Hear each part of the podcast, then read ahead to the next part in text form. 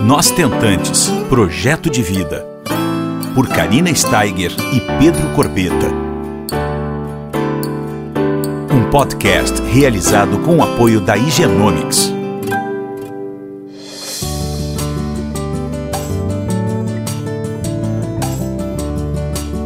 Olá, pessoal, tudo bom? Como é que vocês estão essa semana?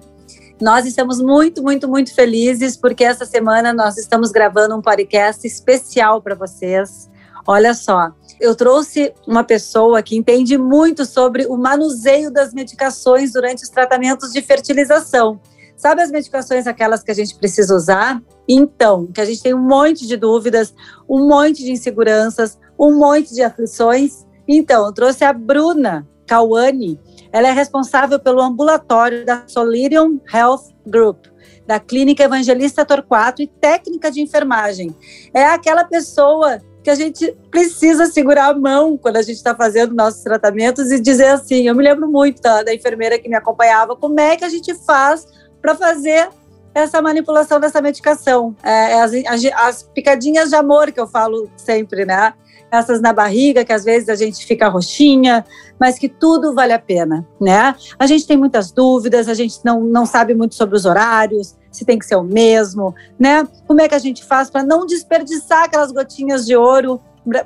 Tudo isso a gente vai conversar com a, com a Bruna e ela vai nos esclarecer um pouquinho sobre esse assunto que nos amedronta, principalmente quando nós somos tentantes de primeira viagem e estamos começando aí, o tratamento com nossos óvulos próprios e não sabemos nem como lidar com tudo isso. Tudo bom, Bruna? Muito obrigado por ter aceito o convite. Oi, tudo bem.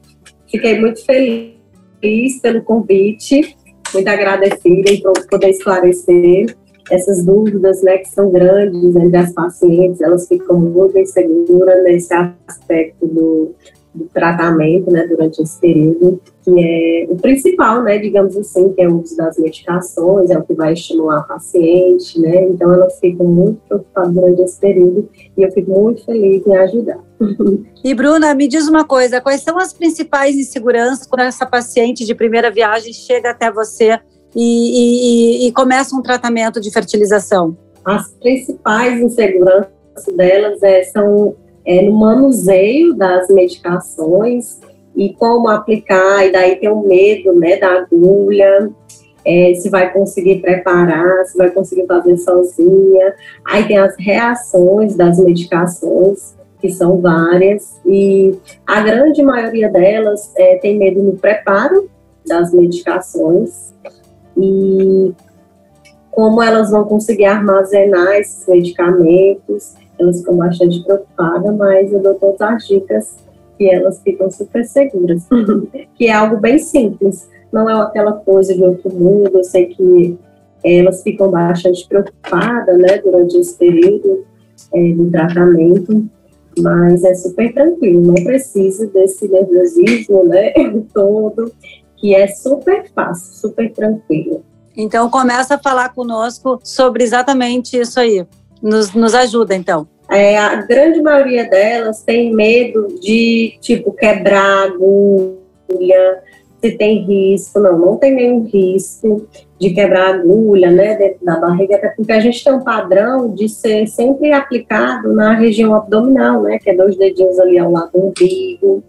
E sobre o preparo das medicações, é, dependendo delas, a maioria hoje em dia são dispositivos de caneta, né? Que é bem fácil, bem comparado à de insulina.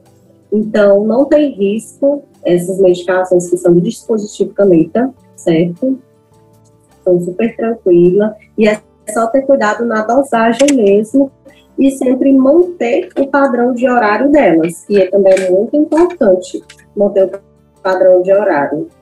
E a respeito também da, do armazenamento delas, é super tranquilo também, porque as meditações hoje em dia, elas estão bem modernas, como é, diferente de antigamente, né, que tem, tinha todo um processo rigoroso de refrigeração, de tudo, mas hoje em dia o armazenamento das medicações são bem tranquilos, que de, quando vem da distribuidora, né, para a clínica, é um armazenamento de 2 a 8 graus, mas depois que abre, que começa a ser utilizado essas medicações, elas não requer uma temperatura bem rígida a ser mantida, porque também não vai perder, é, não vai comprometer a medicação se ela ficar é, fora da geladeira um instante, outra coisa do tipo. Ah, me diz uma coisa, Bruna, uma coisa que eu me lembro muito, uma vez eu, faltou luz na minha casa, e eu me lembro que eu fiquei sem luz e era era assim por muito tempo essa luz, né? Que que estavam previsto para que não voltasse. Eu me lembro que eu peguei um, um carro e fui lá para outro lado da cidade porque no outro lado da cidade estava com luz. Quanto tempo pode uma, um, uma medicação? Uh, eu me lembro que eu fiquei quase louca, né? Eu, fui comprar gelo no, no, no, no, no supermercado e, e, e, em função desse, desses dias que estavam com problemas de luz em Porto Alegre, os gelos tinham acabado dos supermercados. Então foi bem, foi bem tenso para mim. Essa medicação, é, ela, ela não, tu falasse que que ela tem que estar refrigerada. Quanto tempo ela pode não estar na geladeira para ela não estragar? Bom, em um caso de emergência, essa medicação só poderia ficar fora da geladeira no máximo duas a três horas, caso ela não tenha sido utilizada. É, dependendo da medicação, como são os dispositivos caneta, elas podem ficar em temperatura de 25 graus no máximo é, depois que são utilizadas, depois que são mexidas medicações. Tá bom. E me diz uma coisa, Bruno, uma coisa que eu também, eu tô trazendo essas dúvidas para quem está nos escutando, porque eu tinha essas dúvidas demais, tá? Uhum. É, e eu acho legal, assim, a gente trazer Uh, por experiência própria, digamos assim. Por exemplo, eu nunca me auto-apliquei, tá, Bruna? Eu, eu tinha muito medo, eu tinha, na verdade, insegurança. Eu sempre esperava o Pedro chegar, fazia essas aplicações de noite, todos os dias no mesmo horário, e tinha vezes que ele se atrasava, ficava bem louca, né? Não preciso dizer que algumas vezes vi até os tutoriais e, e não me animei, né? Porque fiquei insegura de, ah, não, se, se não der certo, e aí? Vou dar tchau para o meu ciclo, né? Então eu ficava extremamente aflita até a hora que o Pedro chegasse. Então, me conta um pouquinho, se dá para deixar, por exemplo, uma hora para depois, se caso acontecer algum imprevisto ou duas horas depois? Como é que é isso? É, a gente passa, é, a gente faz um treinamento com esse casal ou com essa paciente para eles terem mais segurança quando estiverem sozinhos. Porque, assim, a gente fala dos riscos, né? Se ficar roxo, não, se ficar roxinho é normal. É só porque atinge um vaso, pode sair um pouquinho de sangue, então é super tranquilo. É, como essa paciente, acredito nós aqui da clínica, acreditamos muito que para ela fazer essas aplicações sozinha, ela tem que passar por um treinamento, né, digamos assim, e, juntamente com o esposo, que é para saber realmente do manuseio e ela fazer sob supervisão da gente, da enfermagem, porque quando ela vai fazer sozinha em casa, ela se sente mais segura. E a gente tem o atendimento também de home care, pode ser também um treinamento e as, até a aplicação da medicação mesmo em si. Ah, isso é uma maravilha, né? Porque essa insegurança mata a gente. A gente já está ansiosa, já quer que dê tudo certo. E eu me lembro também, Bruna, quando a gente uh, estava lá em casa, o Pedro às vezes é, desperdiçava sem querer uma gota. Eu nunca vou me esquecer que eu uhum. ficava tão tensa nesse momento que aquilo ali me, me deixava muito estressada. Será que aquela gota vai faltar? Né? Aquele, aquela gotinha que, que saiu da seringa, é, tem problema? Como é que faz isso? É, era uma dúvida que eu tinha gigante, assim. Pronto. Essa dúvida também é bem frequente aqui. É assim, geralmente, geralmente assim, acredito eu que todos os casos, as medicações, por segurança do laboratório, elas sempre vêm uma dosezinha extra que é justamente por conta dessa gotinha que sai quando você vai fazer a dosagem nos dispositivos caneta e quando você aplica a medicação, que quando você tira né, da pele, que observa aquela gotinha, justamente essas gotinhas que saem, que digamos que são as perdas, não vai interferir no tratamento, porque elas já são uma sobra que o próprio laboratório manda de extra do medicamento. Aí tem também aquelas medicações que precisam ser diluídas, né? Isso, elas também elas vêm em uma pequena proporção de, de uma quantidadezinha a mais, que a gente chama de residual, tanto as que precisam ser diluídas, tanto quanto as canetas. Então, é, essa gotinha, a gente não pode achar que é uma perda, é só uma segurança do laboratório. E assim, quando a gente vai aplicar, e sai essa gotinha, aí que é, é, um, é uma coisa muito positiva, porque aí a gente sabe que realmente o medicamento entrou. Então, é, não precisa ficar desesperada sai essa gotinha. Então, essa gotinha é super tranquila, é super bem do tratamento, né? Vamos dizer assim. Sim, não, e maravilha. E também as canetas, elas têm uma trava, né, Bruna? Isso, elas têm uma trava de segurança, que ela só vai dosar aquilo que a caneta tem. Então, digamos um, um pouco de um tutorial da, da, da medicação gonal, né, que é a mais utilizada. Ela costuma ter uma residual que a gente quantifica mais ou menos em 75 de dose da medicação. E assim, quando a gente dosa esse medicamento, que ah, esqueci de ah, confundir as canetas, coisa que acontece muito confundir as canetas, eu não sei ver quanto que tem de medicação. Então, essa paciente vai girar a dose dela, digamos assim, é, a dose dela é 150, né? Ela não sabe se a caneta tem 150 de dose. Ela vai girar aquela dose e, por segurança do dispositivo caneta, ela vai travar. A dose que travou é a dose que falta. Então, a própria caneta te avisa se você fez é, a dose completa ou não, entende? Maravilha. Isso tudo, pessoal, vocês que estão nos escutando, tá? É, é tudo, hoje, eu olhando para trás, Bruna, é tudo muito claro, tudo muito tranquilo, mas a, aquele momento da primeira FIV que eu fiz com os meus óvulos próprios e que tudo isso era muito novo, é, era como um bicho-papão, assim, né? Claro, na segunda uhum. vez eu já estava muito mais tranquila, né? E depois eu fiz com, meu, com óvulos uh, doados, então eu não precisei tomar todas as medicações, né? É, só via oral. Mas é tudo muito, muito, é muito bacana escutar é, sobre isso com você, que é enfermeira, porque aí vocês que estão nos escutando não precisam passar pelo que eu passei, né? Porque aí a gente está trazendo essas informações para vocês. Eu não sabia, por exemplo, detalhes assim uh, dessa caneta uhum. que avisava. Eu sabia que ela tinha uma trava, mas assim é bacana a gente ver com detalhes é, uma pessoa dentro da área falando e nos explicando uh, com mais clareza, né? Uma outra pergunta muito frequente que eu acredito que façam para você e que eu também trago para ti, porque eu também sofri sobre isso, é, sobre, por exemplo, sobrou muitas medicações, tá? Eu, teve, eu tive um ciclo que eu não, não reagi bem às medicações, eu tive que interromper e aí depois iniciar num outro ciclo. Só que o meu protocolo, Bruno, era diferente. Tu entende? Uhum. O ciclo depois. Certo. Então, então o que, que aconteceu? Eu me sobrou muitas, uh, muitas medicações que eu não ia usar, né? Por exemplo, estou dando um exemplo, o Gonapeptil. Não era eu não ia repetir o próximo protocolo com ele, eu ia trocar o protocolo. Então, o que que, eu, o que que se faz? Depois eu até vou falar o que que eu fiz, mas eu gostaria de faz, falar com você, sobrou a medicação, o que fazer?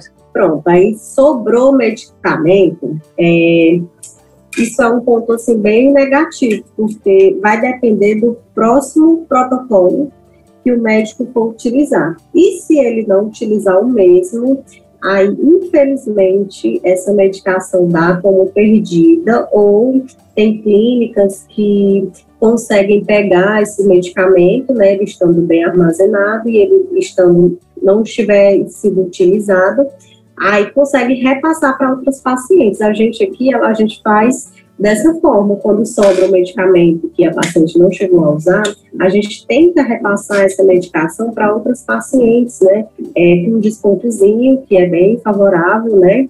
A pessoa comprar uma medicação de outra paciente por um valor com desconto, e na mão, grande maioria das vezes elas, elas preferem assim.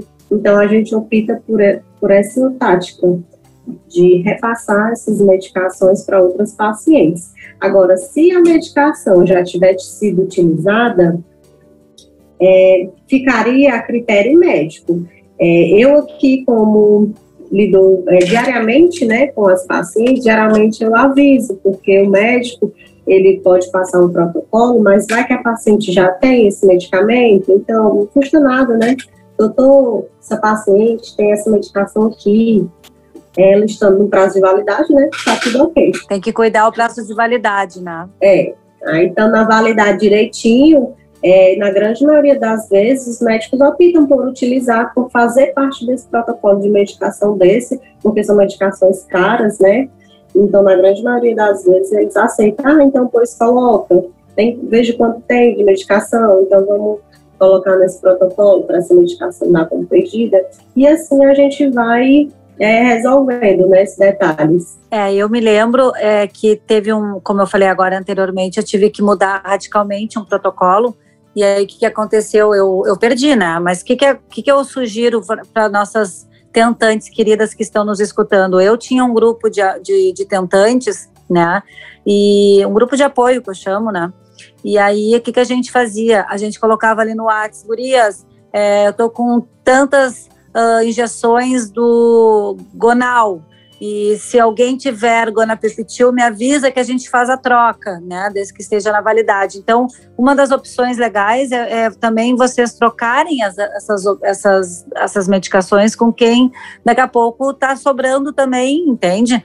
É, muitas vezes eu doei também, né, Bruna? É, principalmente Clexane depois que eu já estava grávida, que é uma medicação cara também, a, o anticoagulante.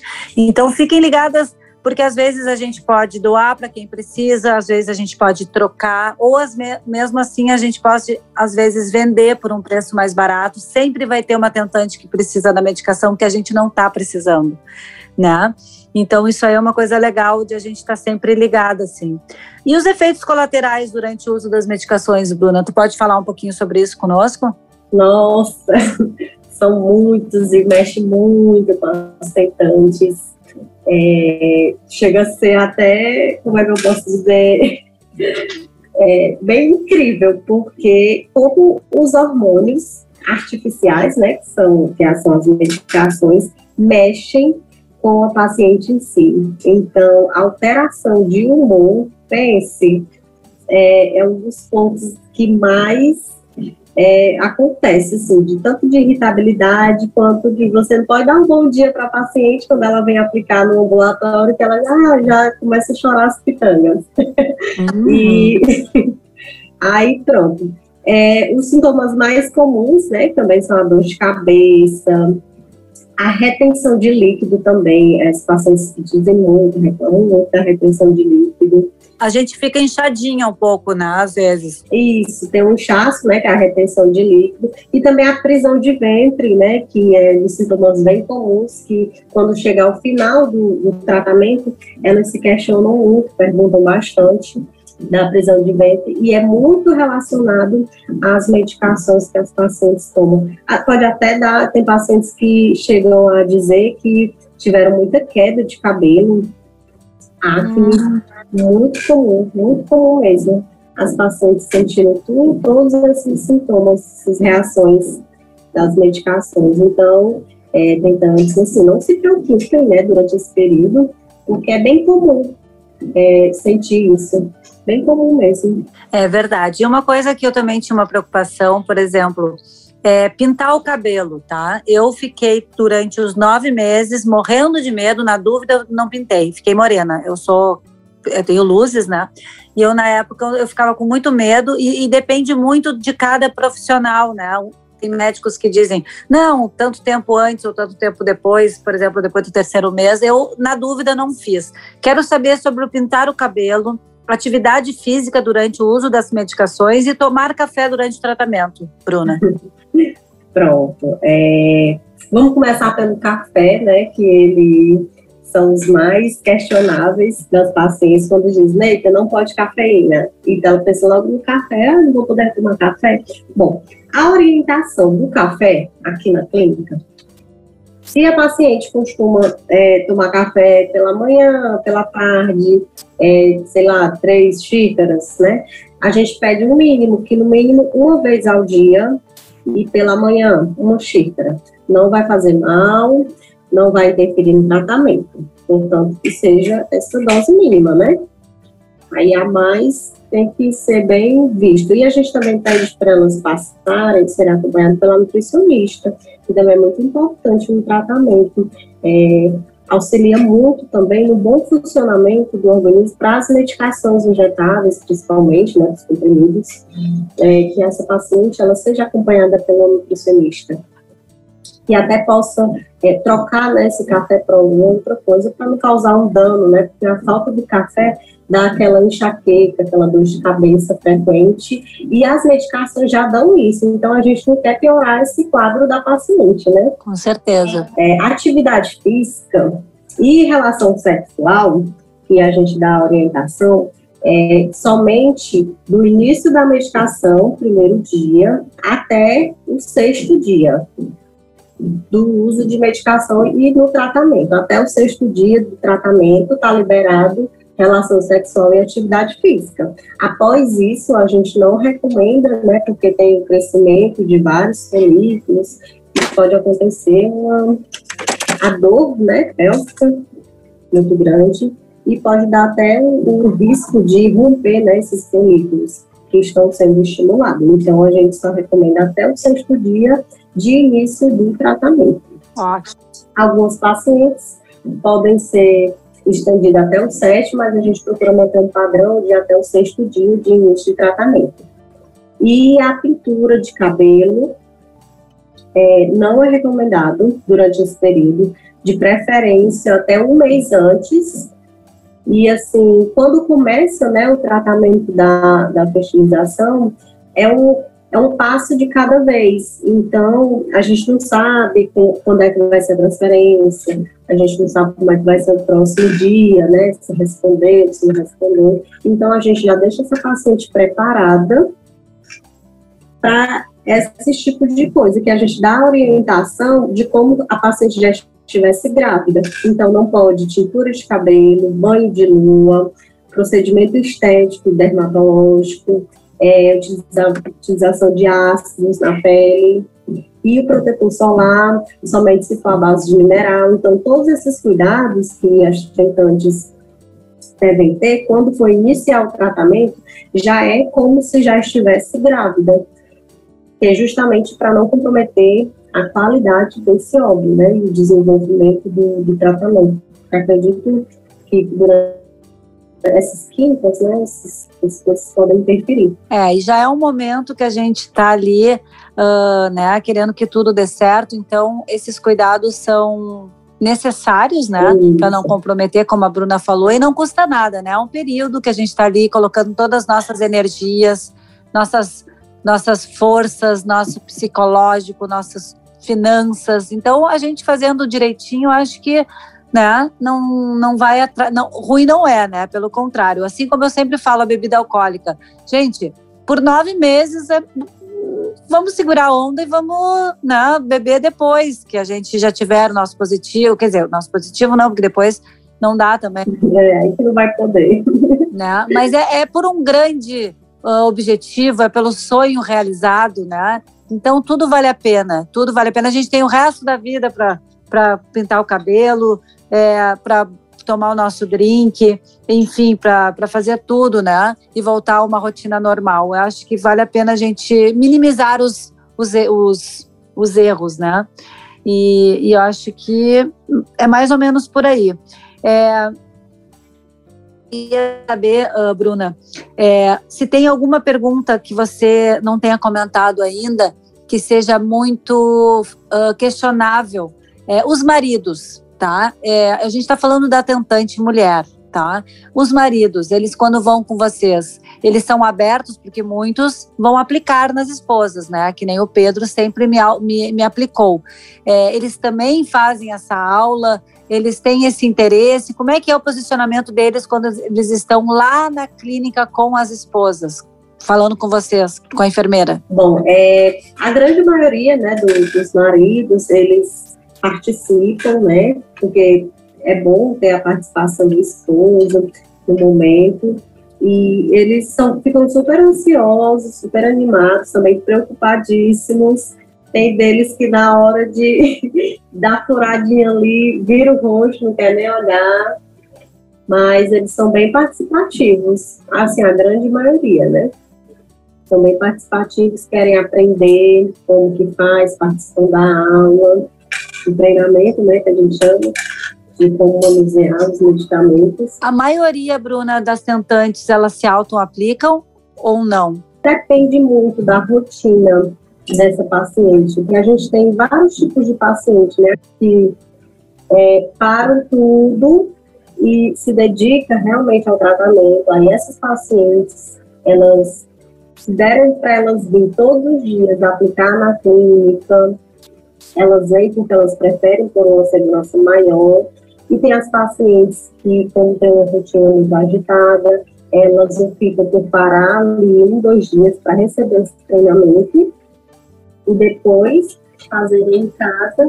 Mas digamos que a grande maioria vem para a clínica aplicar as medicações. Ah, é mesmo? É. E a gente também tem o serviço de home care, que aí dá mais um suporte, né, para essa paciente, ficar mais tranquila. E Bruna, me diz uma coisa, é, tem uma, eu tenho uma curiosidade. Por que, que a gente não consegue ser aplicada é, uh, numa farmácia as medicações? Bom, é porque não são as medicações comuns. É, o pessoal de farmácia, geralmente, eles só aplicam os medicamentos que são comprados lá. E como as medicações em si, né, elas não são vendidas em qualquer farmácia, aí, consequentemente, as farmácias normais, elas não aplicam. Mas o ideal é o, a própria clínica, né, ter uma, meio que uma parceria com uma farmácia próxima. Aqui a gente tem uma parceria com é, uma farmácia que quando tem feriado, final de semana, que a paciente não pode optar pelo home care, a gente, é, no caso, já entrei em contato com essa, com essa farmácia para eles terem uma segurança, eu mando vídeo, dou todas as orientações, é como se fosse uma parte de um treinamento, né, para essa farmácia, para eles poderem aplicar, mas não é comum não, justamente por conta disso, que não são medicamentos comuns e são medicações caras. Sim. Não, então fica aqui a dica, né, meninas, é, para vocês uh, ficarem também ligadas, se caso a clínica de quem está uh, fazendo o tratamento, escutando a gente aqui, tem alguma parceria com alguma farmácia, né? Eu acho isso incrível, acho isso incrível. Não, não, não, na minha época não tinha, não, não existia o home care, né, na, na maioria das clínicas e nem uh, essa parceria com as farmácias mas eu acho isso maravilhoso, essas duas opções, né? Porque isso nos dá um pouquinho mais de tranquilidade e alternativas, né, Bruna? Não tenha isso, dúvida.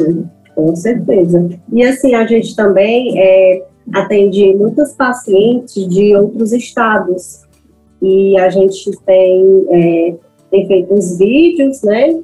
com todas as orientações do que pode do que não pode, como preparar o medicamento, aí a gente manda para essa paciente esse link e a gente faz uma videochamada para ela se sentir mais segura, porque você vendo o vídeo de como faz, você vê ali, abre no YouTube, mas quando você tem um apoio ali, olha, vê se eu estou fazendo certo, para me sentir mais segura, e isso é um ponto muito importante também no, na paciente, né, para ela se sentir segura em fazer essas medicações à distância. A gente preza muito por isso. É, não, isso tudo, isso tudo, sem dúvida nenhuma, faz toda a diferença, né? Já cheguei a fazer videochamada com paciente, aquela medicação de disparo, né? Que é a mais importante, que é a que vai amadurecer, né? Os, os folículos para ter algo dentro, duas horas da manhã. e assim, é aquela segurança que a tentante precisa mesmo, ela precisa ter essa segurança de que tudo que ela fez, que ela fez ao alcance dela, ela fez ali, ela esteve disponível e que a gente também propôs a essa disposição. Não, nem me fala. Você falando sobre isso às duas da manhã, eu me passo um filme na minha cabeça aqui, porque eu já tive algumas situações, graças a Deus, a maioria do, dos quatro anos né, de, de tentante que eu fui, a minha trajetória de quatro anos, eu tive o Pedro me dando esse suporte. Mas eu, várias, algumas vezes, eu me lembro de ter passado por momentos trágicos, assim, no qual eu saí, fui para o hospital para ver se na emergência eles me aplicavam, não me aplicaram. Depois eu fui para duas farmácias, não aplicavam. Depois eu liguei para uma enfermeira amiga minha, ela não atendia o celular. Daí depois eu liguei para uma cliente minha que eu sabia que ela dava na mãe dela, é, tinha uma mão boa e ela também não me atendeu e ali eu comecei a me desesperar e aquilo mexe muito conosco. Isso aí é como se fosse um anticoncepcional, né? Esse estresse na nossa cabeça é totalmente desnecessário, né? É verdade. Então eu, eu queria é, eu queria dizer para vocês isso. A gente está aqui finalizando o nosso podcast com a Bruna, que nos, deram, nos deu informações preciosas. Quero agradecer o Genomics e você, Bruna, para poder te dizer que essas dicas que você nos deu agora são fundamentais para nossa tranquilidade, para nossa jornada. Muito obrigada, viu, Bruna? Por nada, eu que agradeço pelo convite. Fico uhum. muito feliz em poder contribuir com as tentantes dessa forma no trabalho. É isso aí. E meninas, vamos para frente. Qualquer coisa, vocês têm o nosso apoio e, e, a certeza de que tudo depois fica para trás, tá? Sim, sim, com certeza. Um beijo bem grande para vocês. Valeu, Bruna. Tchau. Você ouviu Nós Tentantes, com o apoio da Igenomics.